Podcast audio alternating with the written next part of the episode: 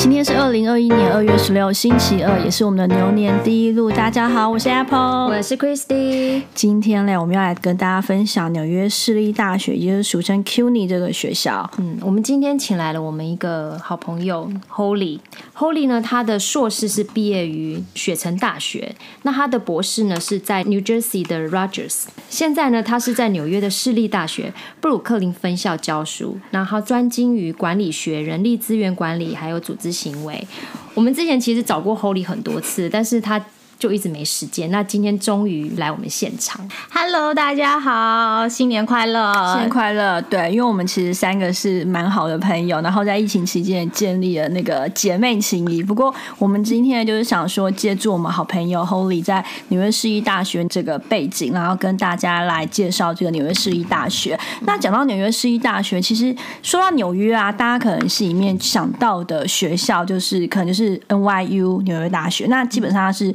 就是。是你们市的私立大学，是一个名校，然后还有哥伦比亚大学。但是呢，其实纽约一个系统很庞大，还有一个就是纽约市立大学跟纽约的州立大学。纽约市立大学就是所谓俗称的 CUNY，然后州立大学就是 SUNY。那市立大学基本上它含有二十五个校区，包含四年制的高等学院十一个，跟两年制的社区学院七个。那 Holy 可不可以先跟我们分享一下，说两年制的社区学院跟四年制到底有什么不一样？啊。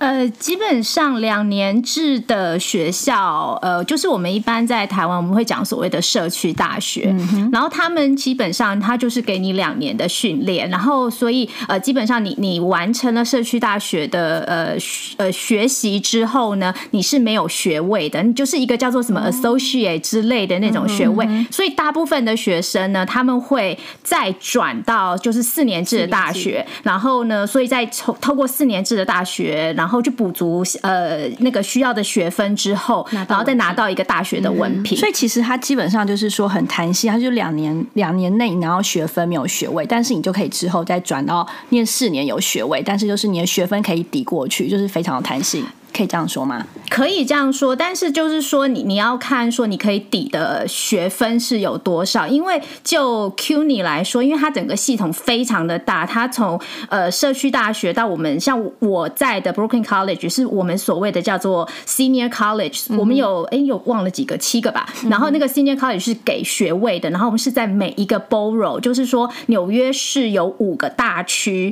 然后每一个大区都会有一个这样子的学校，所以呢，我们的学生基本上是非常的 local 的，然后他们大部分都是社区大学念了两年之后，再转到我们这这这类的学校，然后再呃念个两年三年之后就拿到学位，然后就毕业了，就是这样。对。那刚刚提到二十五个校区，就是十一个四年制跟七个两年制，那其他还有就是七个就是研究所及个附属学院。那纽约市立大学其实它真的是蛮有趣，因为基本上纽约市的所有大学生中，快要一半。就是都是在念纽约市立大学，学生的数量上面，纽约市立大学是全美国第三大的大学系统，仅次于就是纽约州立大学、苏尼跟加州的州立大学。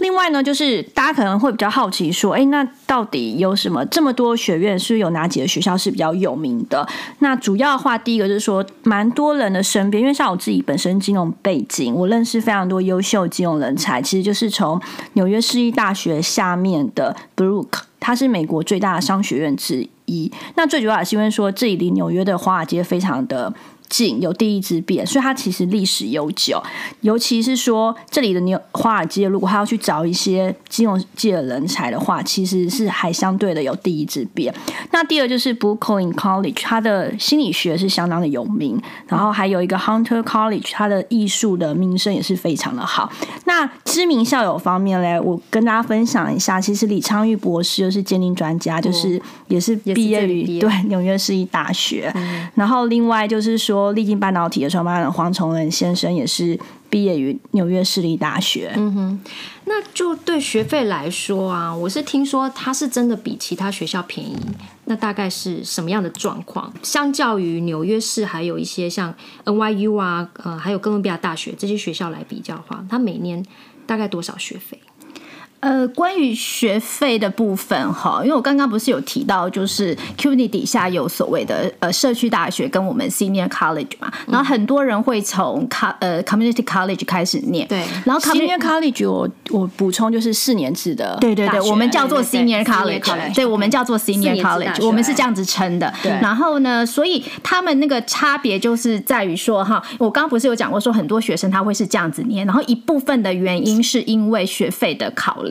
因为 Community College 跟呃 Senior College 来说呢，它的学费是比较便宜的，在 CUNY 跟 SUNY，SUNY 就是纽约州立州立大学，两个系统底下都有这样子的呃 Community College 跟那个呃就是 Senior College 之类的这样子的差别。两年制就是 Community College，Senior College 就是四年制的。对对对对对，就是给学位的就叫 Senior College。OK 对，就我们给学位的呃学校，所以我们会有什么毕业典礼啊，我们会真的是有给学位的对对对。然后呢，呃，可是因为我们是属于公立学校，对。然后对公立学校，你刚刚提到像比如说像 NYU 啊、Columbia 这些学校，他们是属于私立学校。呃，我想大概应该都会有一个概念，就是说在台湾呢，公立学校是比较便宜的，可是、呃，对私立学校是对私立学校比较贵，在美国也是，但是那个到底差在哪里，就是非常非常大的差别。而且公立学校来说，它还会有分，因为你公立学校是拿政府的钱，所以呢，它它的补助一定是要给公呃市民州民。住在那里的，所以我们叫做 resident，所以它会有两个费用，就是 resident 的费用跟 non-resident 的费用。但是对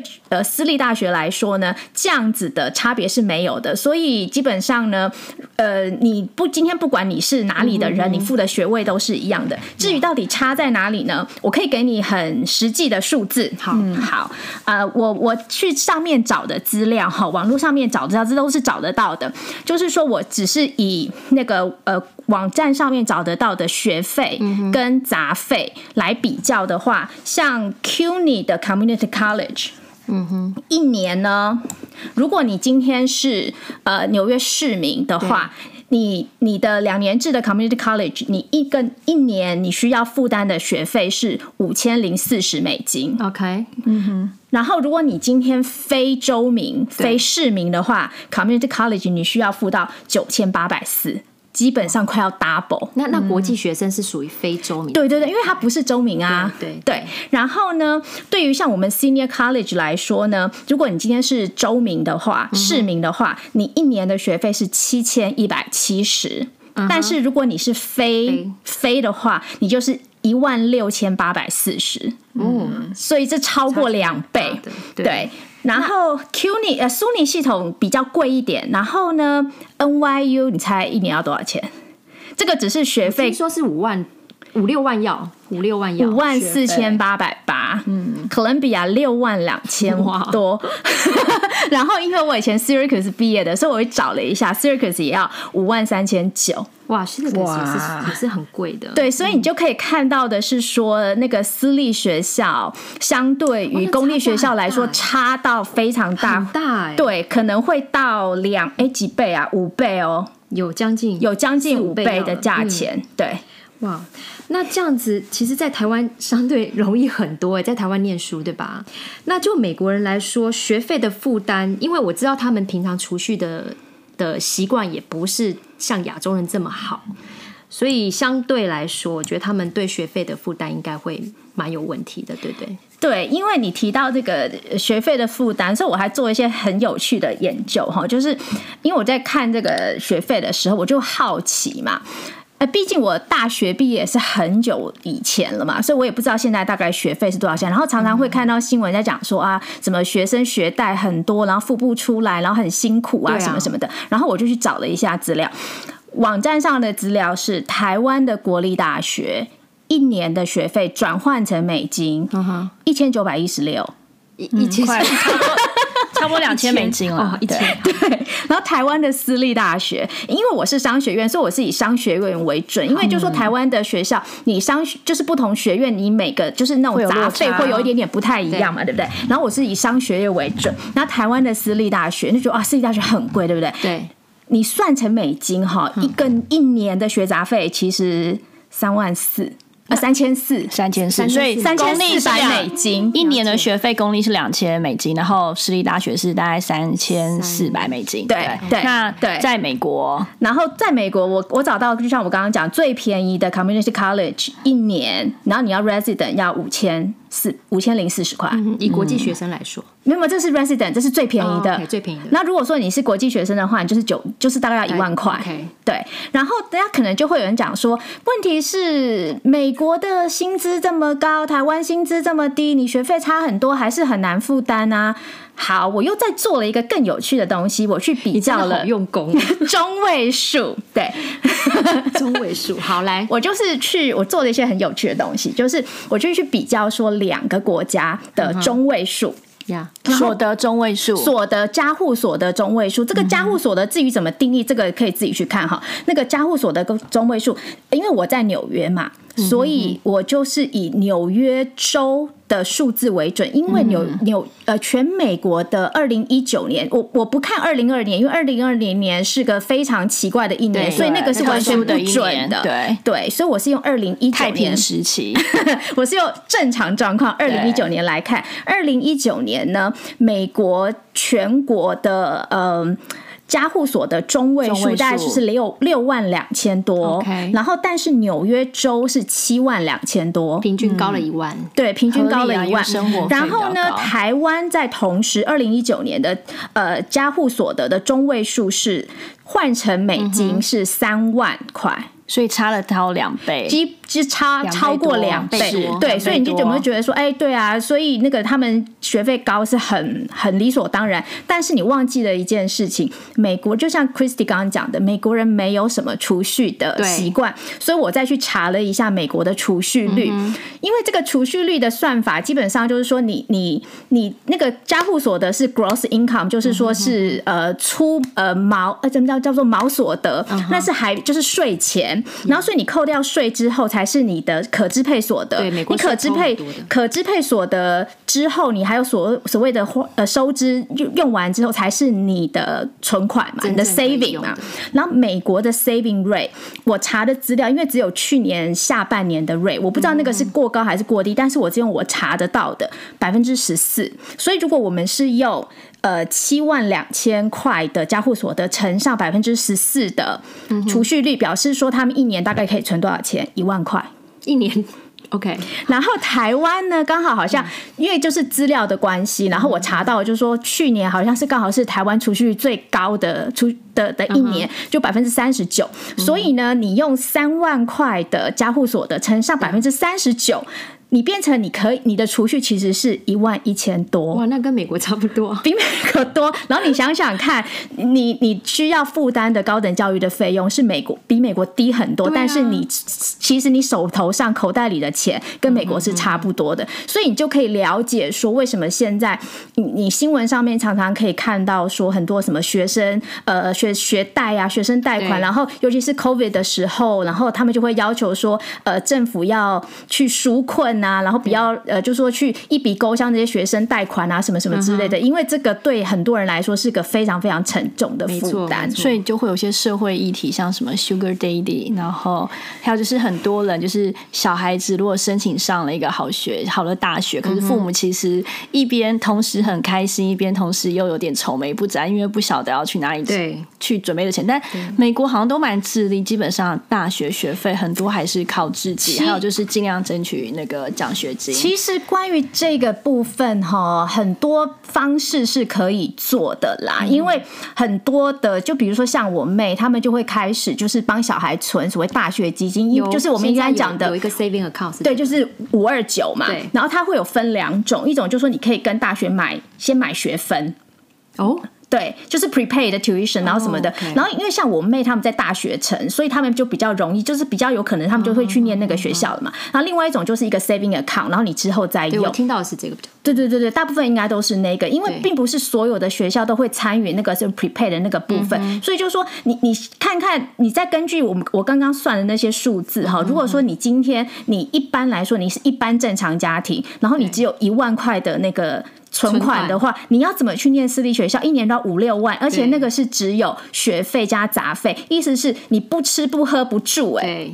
然后他可能打从娘胎就要开始存钱。对对对对对，所以这是一个很大的问题。不然的话，学生就会需要有你可能就是要想办法去要拿到那个奖奖学学金，或者是就是你要贷款，然后贷款的金额就是要你们家有在存五二九吗？有我老公前一定要前几年就有在存了。那它是一个什么样的一个概念？五二九，我自己是知道说，你存进去的钱呢不能拿出来，嗯，然后还有就是政府不会扣里面的税，嗯就是它完全它不在税对基里面不。扣。那是应该是不是也是跟 retirement 意思一样，就是说你要开始用的时候才要扣税金。对比如说你们家有两个小朋友，五二九是一个账户，就是供两个小朋友一起，一人一个，是有对对对是有记名类似的对对对概念。可是我妹又提到一个事情，她就说要不要介绍一下你妹的背景？大家比较了解。你妹妹是很厉害的人。哦，对我我妹啊，我妹就是美国的 CPA 嘛，然后她跟她等一下，老什么叫 CPA？就是会计师会计师 OK 美国的会计师。然后她跟她老公是在华盛顿州，他们是在一个大学城，然后一个大学里面工作，可是他们都不是教授啦，对，但是他们就是专业人员这样。了解。对，然后可是我妹的意思就是说，她说，她说你好像这个也不能够存太多，因为你存太多的话，它有一个限制，她说她的意思是说，你存太多的话，当你小孩要去念大学去申请的时候，你可能就申请不到奖学金，因为他觉得你钱因为他够多觉得你够了奖学金是要给需要的人。对对对所以，所以其实我会觉得美国有些东西很有趣，就是说。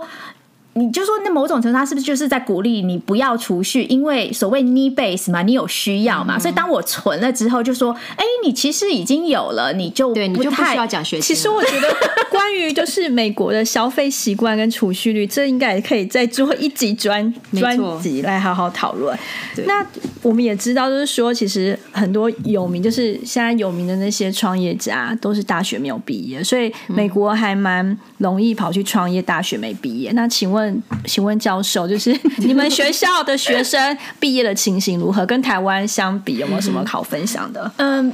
我我必须要讲哈，就是说我们学校或是 Q 尼的学生比较特殊，呃，因为呢。他们一开始，那 CUNY 其实是一八四七年就开始，然后他们一开始的时候，他们设定的就是 free education，、然后就是意思就是说呢，你今天是不管你是哪一种人，然后你都可以来念，然后是不用学费的，因为他们就是公立学校嘛，一开始是不用一一开始就不用学学费的，然后后来才慢慢就是有有收一些，所以也就是因为这样，我们现在有学费，然后但是一直像我们的工会就一直想要有一个呃怎么讲，就是把它就再推回到过去，说又可以回到教师工会，呃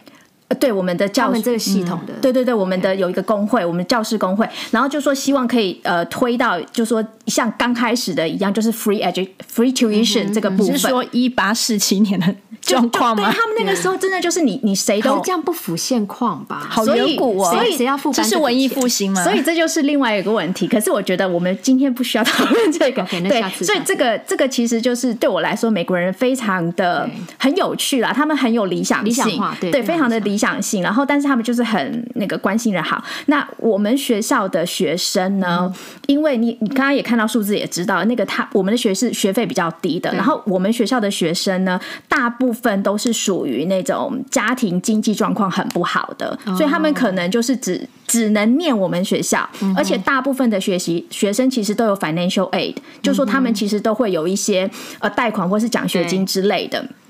对，然后所以你在讲到毕业率这个事情哦，呃，其实对 CUNY 的学生来说，因为 CUNY。Overall 我没有太清楚，然后 Brooklyn College 我比较清楚一点，呃，就是因为我以前有参加过那个叫做 Faculty Council，哎、我不知道中文叫做什么，基本上就是所有的教授呢每个月开一次会，然后校长会报告一些无微不微的事情，然后我们就是做决定，然后所有的决定都是呃 Faculty Council 决定，就是有点像台湾的那种。大学自治的一个一个一个立法的单位，然后每个系会派一个教授参加。那那个时候，我们校长其实就有提过，就是说，像我们学校 Brooklyn College 一直有一个问题，就是说你要怎么去提高那个学生的毕业率，因为他们大部分的学生经家里经济状况不好，所以他们可能就会念一念，念完就要去赚钱，对，因为没有办法念了。他如果没有学历的话，不是更难找到工作？不会啊，所以要看你是找哪一种工作啊。他们其实都有工作，像我们的学生，呃，我每次上课的时候问说，哎你们现在有没有人在工作？大概百分之七八十都是有工作，那甚至有人可能是好几份工，所以他们的毕业率，我们的毕业率会有问题的一个很大部分就是他们没有钱继续，尤其是后来像去年 COVID 的时候。真的就学生发生了很多很多的困难，你可能都没有想过就是说，呃，没有电脑，对不对？然后，然后学校说，那我给你电脑，给了电脑之后呢，学生家里面没有网络，或者是他们没有钱去付网络，嗯哼，然后所以变成就要断线，断线之后就不能做功课。为什么我知道？因为学生 email 来说我没有钱付网络，然后我现在终于有钱了，请让我补以前的作业。OK，对，然后还有些就是说，他们可能家里面人很多，然后。呃，没有地方可以让他们念书，他们可能只能躲在浴室的一个角落，因为那个地方是最安静，或者是说收讯最好的地方。我 我们学生的状况是这样，对，所以有些可能也会去创业了，但是我 真的就是主要是因为就是现实的考量，真的很现实，这是真的很现实，迫于无奈。对对对，那就这一点来说，我觉得啦。在大学，在美国念大学，社交活动应该是很重要的一门课，对不对？这是有关以后的人脉、人脉学。那有可能这一方面就你们学校就会缺乏很多。呃，我因为我以前上课的时候，尤其是上到比如说组织文化的那个的那个章节的时候，我常常就问我学生嘛，因为我们刚刚有讲过，说二年制跟呃很多学生都是二年制大学，然后念念，然后就转到我们所谓的 senior college 来嘛，然后所以我们大部分的学生都是转学生嘛，然后我就会问他们说，哎，那你们觉得现在的学校跟你们以前的学校？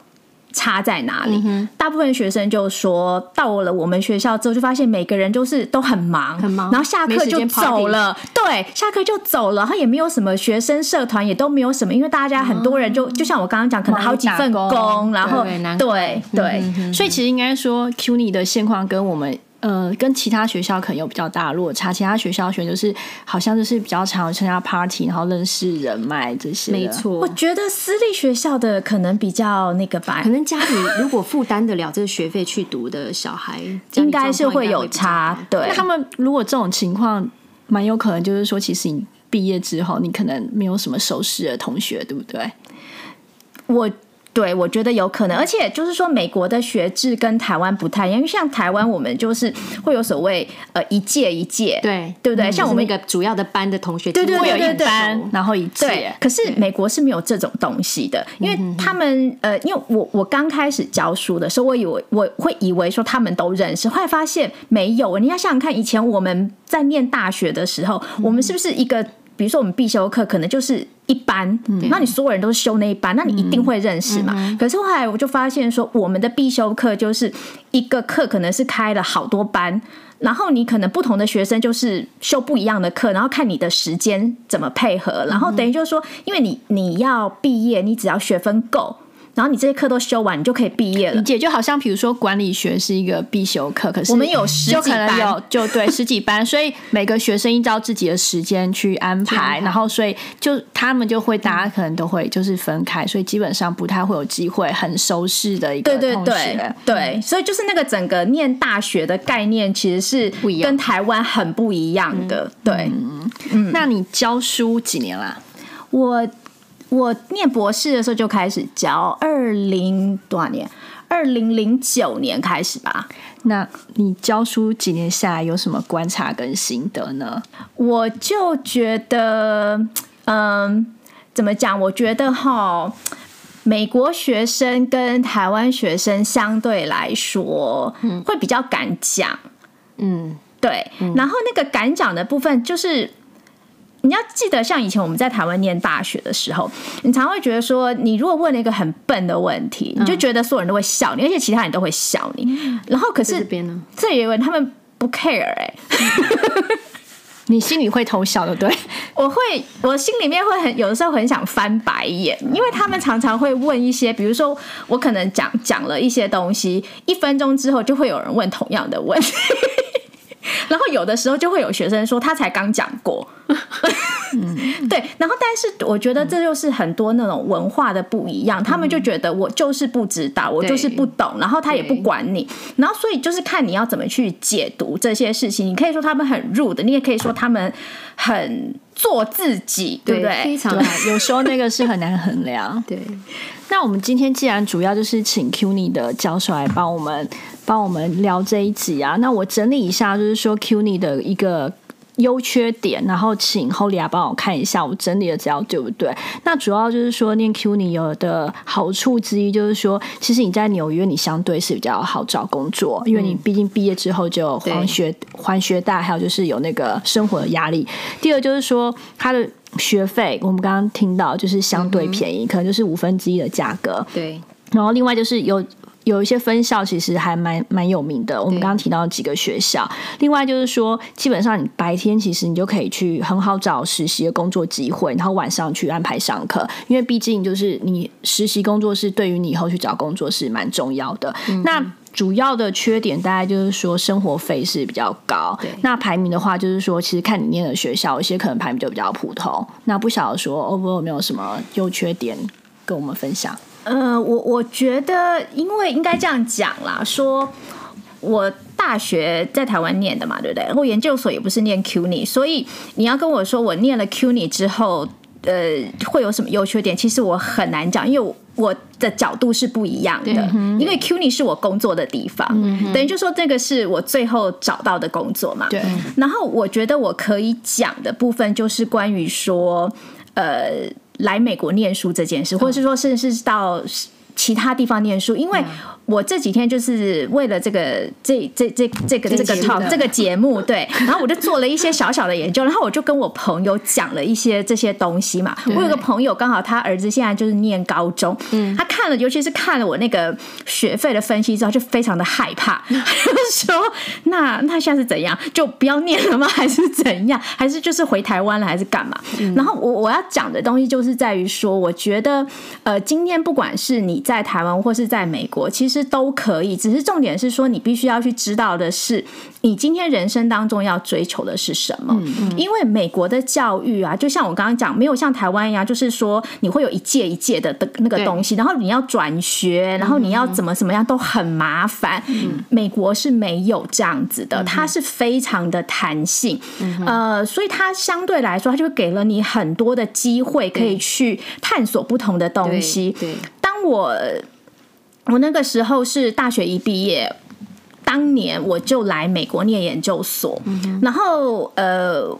我念的高中、大学离我家都非常近，然后呢，呃，我就坐公车三十分钟就可以到的那种。然后，所以基本上我是从来没有离开过家。然后我离开过家，第一次离开家就是到 Syracuse 那个冰天雪地的地方。为什么中文叫雪城？但是它英文其实不叫 Snow Town，是因为那边一年会下半年的雪，冷的要死，所以它叫雪城。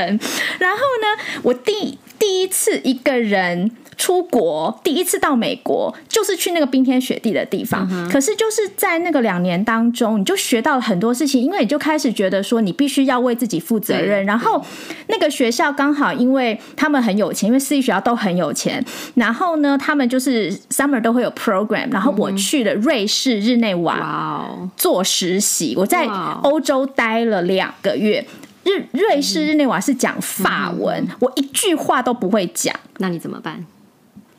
继续硬跟人家讲英文呐，然后，然后那个时候那是已经二十年前，你去餐厅吃饭，菜单打开，东西法文，连点菜都不能点哦。然后那个时候，那个时候的你要像二十年前的时候，在台湾，你是不是吃披萨？然后都是你就是点什么夏威夷披萨，然后各种什么披萨，你来的时候就是一个，有没有？在美国没有哦，然后在那边也不是哦，他就是。你自己点料哦，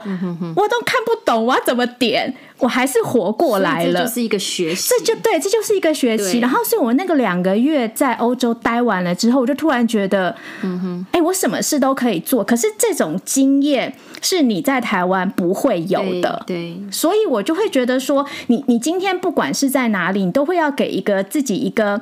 长大的机会，去体验不同的事情。当然是说学费什么东西那些东西是一个很大的考量，对呃，所以就就尽量。但是我只是觉得是说我，觉得他讲的真的很好，有机会的话，你真的就是要去。去真的是给体验真的是给自己一个学习的机会。对啊，尤其是你要离开你自己的父母，离开你的舒适圈，去闯荡，才能真的学习。是啊，对，好吧，那就逐梦踏实。那今天谢谢 Holy 跟我们分享 Q 年的点点滴滴，还有就是美国念书的一些想法。牛年开工大吉，开工大吉扭转乾坤，Happy New Year，大家再见喽拜拜。